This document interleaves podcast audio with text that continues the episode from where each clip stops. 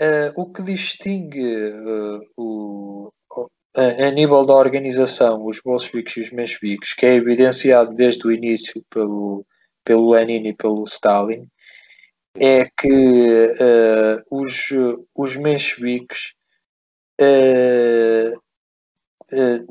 defendem que para ser membro do partido é preciso, do Partido Marxista, Partido Social Democrata Operário Russo, é preciso uh, defender o programa, uh, pagar uma cota uh, e é só.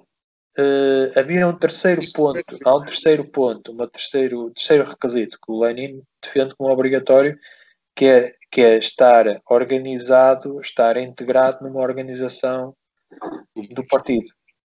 Claro. Isto é, tem que haver uma militância disciplinada e prática, quer dizer, é, claro.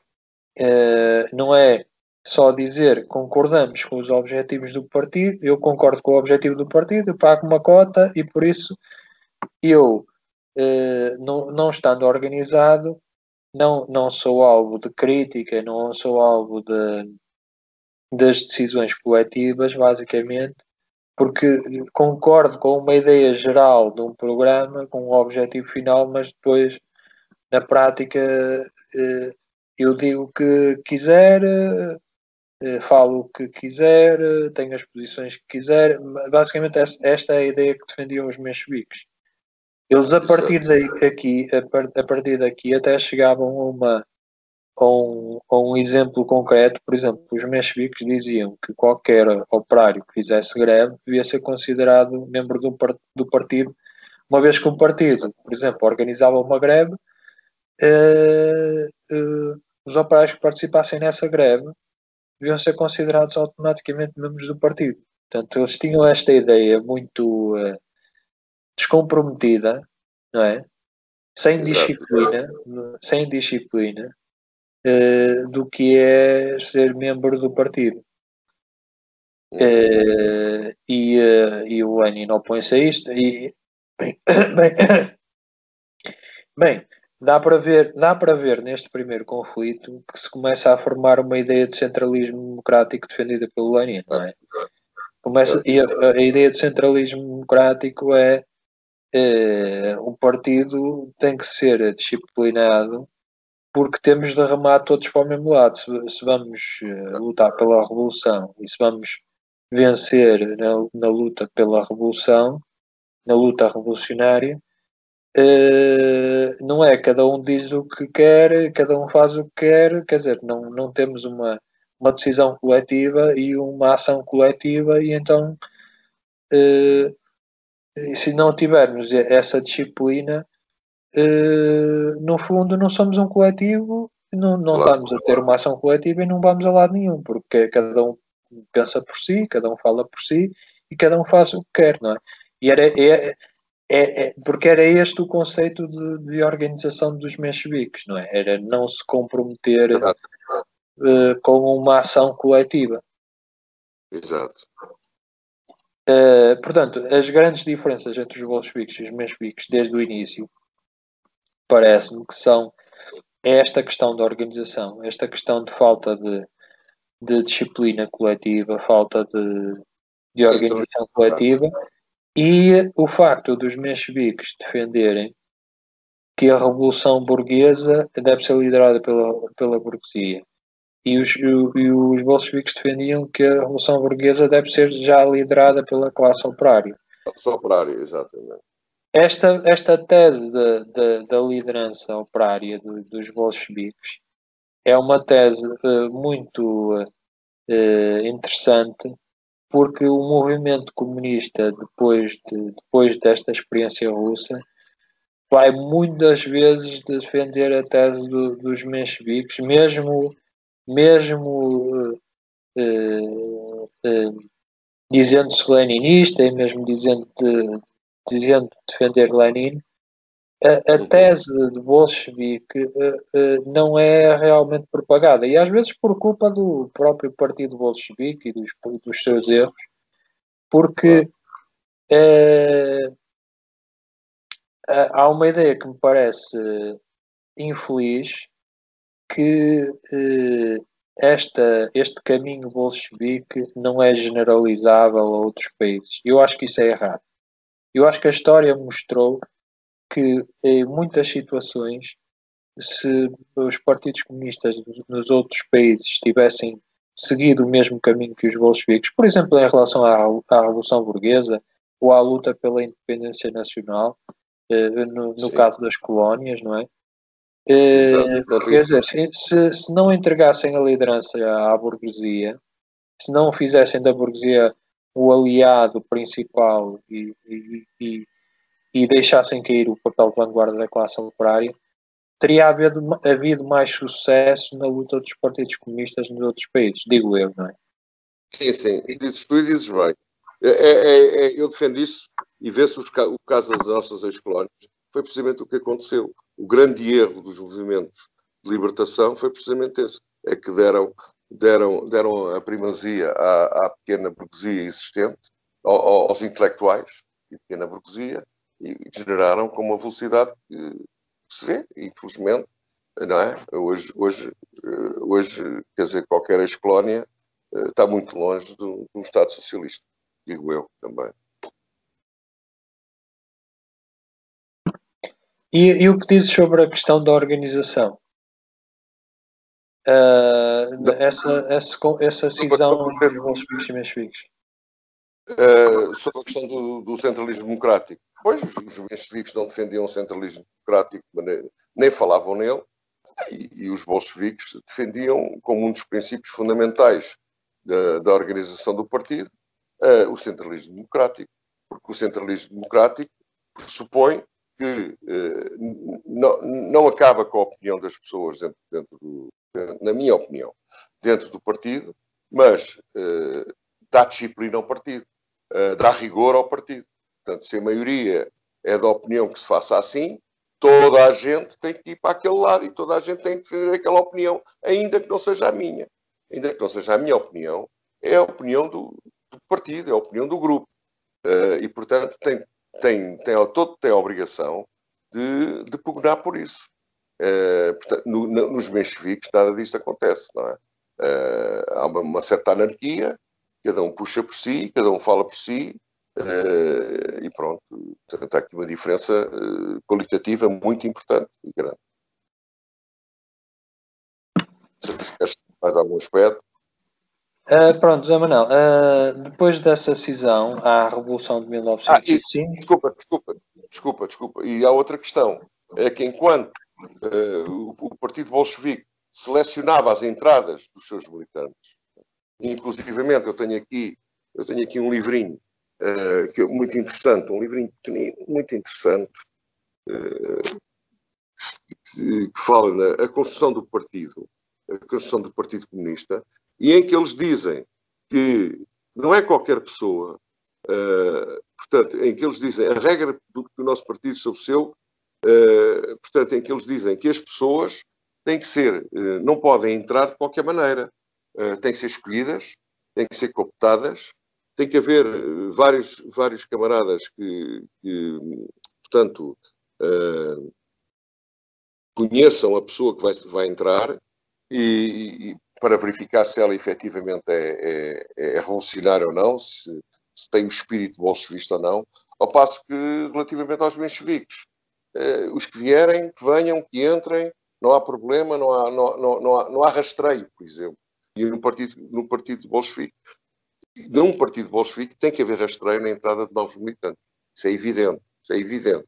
Não basta, não basta defender o programa e pagar a cota. Tem, tem que, tem, tem que dar garantias de que, efetivamente, é uma pessoa revolucionária, imbuída do espírito bolchevique, que é um verdadeiro comunista.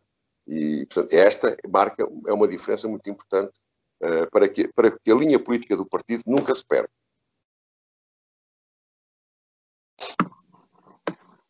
Obrigado, Zé Manel. Uh, pronto, uh, depois deste conflito inicial da cisão entre bolcheviques e mencheviques, dá-se a Revolução de 1905, uma revolução caráter burguês para, para, porque tem o objetivo de derrubar, derrubar o czarismo, o feudalismo e instaurar uma democracia burguesa, mas é liderada e já nota-se pela, pela luta que é feita nas cidades, é uma luta armada, uma luta Sim.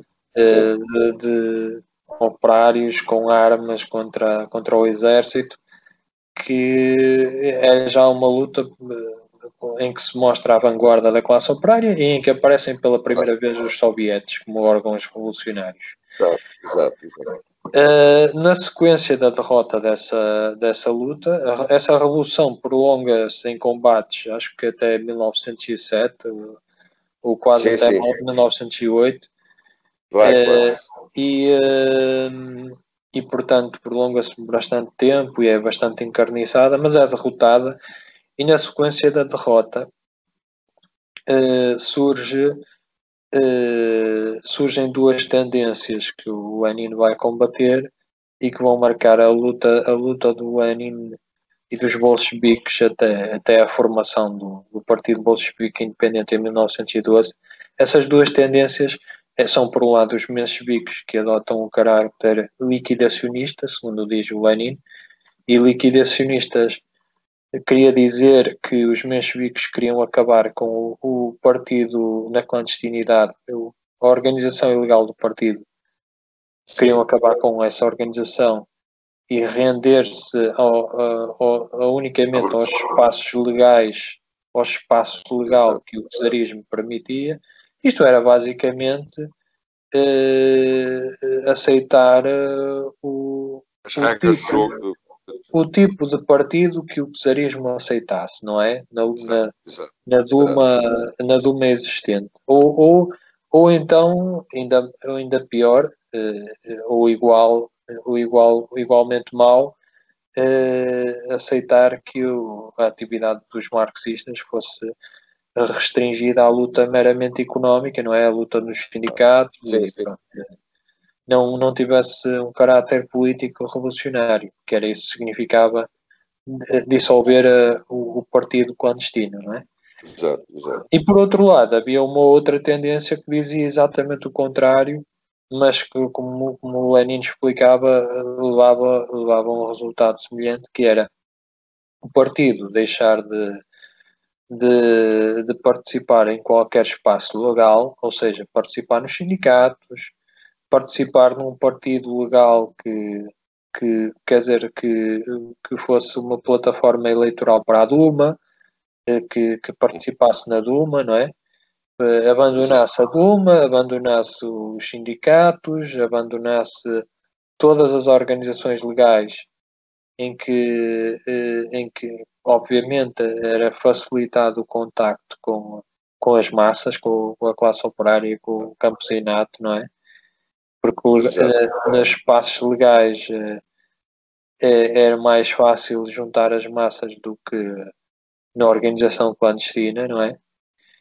E, uh, e portanto havia a tendência de acabar com o partido legal e, e havia o partido legal, não, é, não existia um partido legal, não é? As organizações legais do partido, não é? Ah, exato, exato.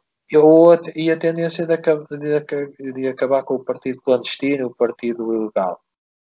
E o Lenin opõe-se às duas coisas. O, o, os que querem acabar com o partido ilegal é o, é, são os mencheviques e os que querem acabar Sim. com as organizações legais e com, a participação na, nas organizações legais do, dos, bolsos, dos, dos, dos bolcheviques né, e do, do, dos marxistas russos são uma tendência que se chama os ostovistas é, porque, que, portanto, tem um discurso é, um pouco ultra-revolucionário que, que, se quer passar como muito de esquerda, mas que leva, leva no fundo, a separar o partido das massas e, e leva, no fundo, a liquidar o partido de uma outra forma. Eles não eram designados esquerdistas. Sim, é os primeiros esquerdistas.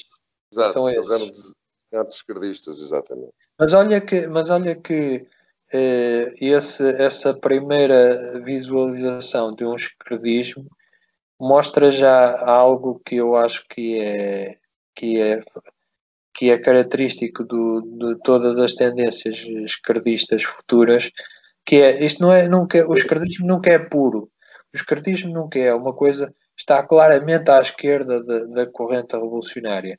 Não, é, tem, tem aspectos em que tem um discurso inflamado de esquerda, mas tem aspectos também direitistas. Este, esta corrente, eh, digamos, esquerdista, eh, dos autossobistas, tem aspectos direitistas também, porque eles desenvolvem uma, uma discussão filosófica com o Lenin que, em que eles defendem que, que se deve moderar a crítica marxista à religião. E há toda uma grande discussão filosófica do Lenin com esta corrente por causa disto. E até uma, há uma separação que o Lenin entende que tem que ser feita eh, no plano ideológico, porque esta, esta corrente desenvolve escolas de, de estudos marxistas, a tendência dos otsovistas, e o Lenin é, sente-se forçado pelo, pelo o, que ele, o, que, o que ele acha que é uma deformação do marxismo a ele desenvolver a sua, a sua escola, as suas escolas marxistas, eh, de, ensinando o marxismo como, como, ele é e não a deformação que eles estão a fazer. Exato. É, este, este, este período é um período em que o Lenin também lança um outro livro dele, e é um livro eh, mais centrado na filosofia, no aspecto filosófico do marxismo e no aspecto da religião, no aspecto da crítica à religião do marxismo, que é o livro uh, o empiro, empiro, empirocriticismo empirocriticismo, uh, deixa-me cá ver, o materialismo e, e empirocriticismo. É, é, é, este livro. Que é um livro, é um livro pouco conhecido do Lenin e é um livro um bocado uh, difícil de estudar, digo eu, uh, porque, porque é mais filosófico. E os, e os aspectos filosóficos do marxismo geralmente são, são menos simples de, de, de estudar, Exato. não é? Exato. Pronto. Uh,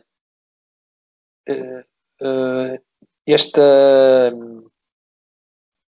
esta, esta estas clivagens depois uh, vão ser fundamentais para, para criar o, o, o Partido Bolchevique, porque às tantas, uh, depois da Revolução de 1905 e até 1912, vão-se agravando os conflitos entre aqueles que, que, que defendem o, a, a, ação legal e ilegal do, do, do Partido Marxista. São os bolcheviques, é o Lenin, são os leninistas, e, uh, e duas tendências, a tendência menchevique e a tendência otsovista, que defendem ou acabar com o partido legal ou acabar com o partido ilegal, ou acabar com a ação ilegal ou, ou acabar com a ação legal. E essas tendências que, que querem acabar com uma, uma vertente do partido, eh, segundo Lenin, segundo os bolcheviques, levam à liquidação do partido, porque ou, ou isolam o partido das massas ou, uh, ou, ou deixam o partido uh, incapaz de se proteger, incapaz de, de, de, de se organizar uh, enquanto partido, porque um partido apenas com uma face legal, no fundo, torna-se um partido reformista ou um partido Exato. dedicado unicamente à luta económica, como defendiam os economistas, não é? Exato, é exatamente. Exatamente. Uh, pronto, uh, uh, no fundo, os bolcheviques chegam a um ponto em que eles são os únicos a defender a existência independente do, do partido, não é? Porque exato, as outras tendências teriam dissolvido, dissolvido o partido, não é? Teriam... Exato, exato. Queriam diluir o partido no, na luta genérica, exato. Na luta, ou na luta legal, não é? Exato, na luta legal, exato. Ou então uh, teriam isolado o partido das massas eh, transformando o partido num, numa organização unicamente clandestina e sem, sem participar no movimento operário, sem participar no movimento sindical, não é? Exatamente. É, eu acho que, eu acho que isto se perdeu muito, perdeu-se muito em relação à atualidade, não é? Os partidos comunistas, os partidos comunistas na atualidade, muitos partidos que se dizem comunistas, não é? Eh, perderam muito esta ideia que é fundamental eh, ter sim, simultaneamente um partido, eh, uma, uma vertente do partido ligado ao trabalho legal e uma vertente do partido ligado ao, ao trabalho ilegal, não é? Exato, clandestino. Exato, é isso. É isso, é isso. Porque... Mas atenção, mas atenção Luís, ainda, ainda há partidos comunistas uh, minimamente consequentes. Né? O KKE, o Partido Comunista do México. Sim, sim. Também, o Partido de Vietnã, e deve haver outros, eu não os conheço todos. Pá. No Irão também parece-me que há um bom Partido Comunista. As coisas não estão. Então, estamos, estamos a atravessar um momento de refluxo, sem dúvida absoluta, no mundo inteiro, em Portugal e no mundo inteiro. Mas, não, mas é, é que isto, isto em relação ao partido ilegal é hoje especialmente difícil de perceber, por uma razão óbvia. Estamos numa democracia burguesa. Sim, burguesa, eh, e dizem-nos que temos a liberdade para fazer tudo e que estamos à vontade e que, e que quer dizer, é, é, é supostamente é fácil eh, eh, acumular pessoas, acumular militantes, juntar militantes, agrupar militantes porque é tudo legal, é tudo livre, uh, podemos fazer propaganda comunista à vontade, não é? Exato, Mas, exato. Uh, é tudo legal, é tudo livre e se sabem uh, onde, na, empresa onde trabalhas que tu és comunista ou que tu és sindicalista, muitas Sim. vezes vão despedido. Exatamente, exatamente. Exatamente. Portanto, não é assim tão legal e tão livre, não é? é o que, foi o que eu disse há bocado, as sociedades democráticas, as democracias burguesas, a democracia tem que estar sempre entre comas. No fundo, ah, vamos lá ver, a classe burguesa esmaga todas as outras, não é verdade? Não há liberdade na democracia. Há uma liberdade formal, mas na prática ela não existe. Isso é evidente. Se a pessoa, dentro do seu local de trabalho, eh, tem, é, é, se isola, o seu, começa a reivindicar, começa a tentar organizar as massas, começa a querer sindicalizar as pessoas, é um alvo para o despedimento. Isso é, isso é evidente. Isso é evidente. Não tenho dúvidas absolutamente nenhumas. Também já senti isso na pele. Não, não existem democracias livres. Isso, isso, isso é uma utopia, digamos. Aliás, aliás, nós comunistas hoje somos alvos, somos alvo da repressão nas empresas, não é? Por lutarmos Exato lutarmos pelos direitos dos trabalhadores, lutarmos pela luta sindical nas empresas e às vezes somos alvo de repressão nos sindicatos amarelos, nos sindicatos corrompidos também, porque aí também muitas vezes impede-se impede a discussão política, a discussão e a discussão dos interesses dos trabalhadores e da luta dos trabalhadores Claro, impede-se eleições livres, muitas vezes, não é? Exatamente. Muitas vezes há aquelas direções que estão lá uh, instaladas e que uh, não dão a mínima hipótese de, não de haver eleições livres. Não fazem eleições, não apresentam contas, enfim, vão-se mantendo no poder. Portanto, isto não tem nada de democrático. Mesmo, mesmo em termos de, burgue, de democracia burguesa, isto não tem nada de democrático. É? Eu, eu chamei isto de uma usurpação do poder. Mas, enfim, é, é o que temos. E isso acontece com uma frequência, cá, até cá em Portugal, não é? Acontece com uma frequência uh, enorme, enorme. Pronto, vamos e, então. Desculpa, Mas desculpa. Diz, diz, diz, não, diz o que dizer. Não, ia-te ia, ia referir, por exemplo, uh, do tratamento do, do, do, do, tratamento diferenciado que a, que a polícia portuguesa dá a uma manifestação de direita ou uma manifestação, uh, digamos, uh, da esquerda reformista. É completamente diferente. É completamente diferente. Não é verdade? É completamente diferente. Eles, eles, eles estão, portanto, prestam segurança, entre comas, às, às, manifestações. Às manifestações de direita prestam segurança. E às de esquerda reprimem. Ah, não sei o quê e tal, não sei o quê. Não, não se unam, afastem-se, isto e aquilo, estão sempre, estão sempre a, a, a, criar conflitos, a intimidar, a intimidar. Isso é, é, óbvio, isso é nítido, só não vê quem não quer ver.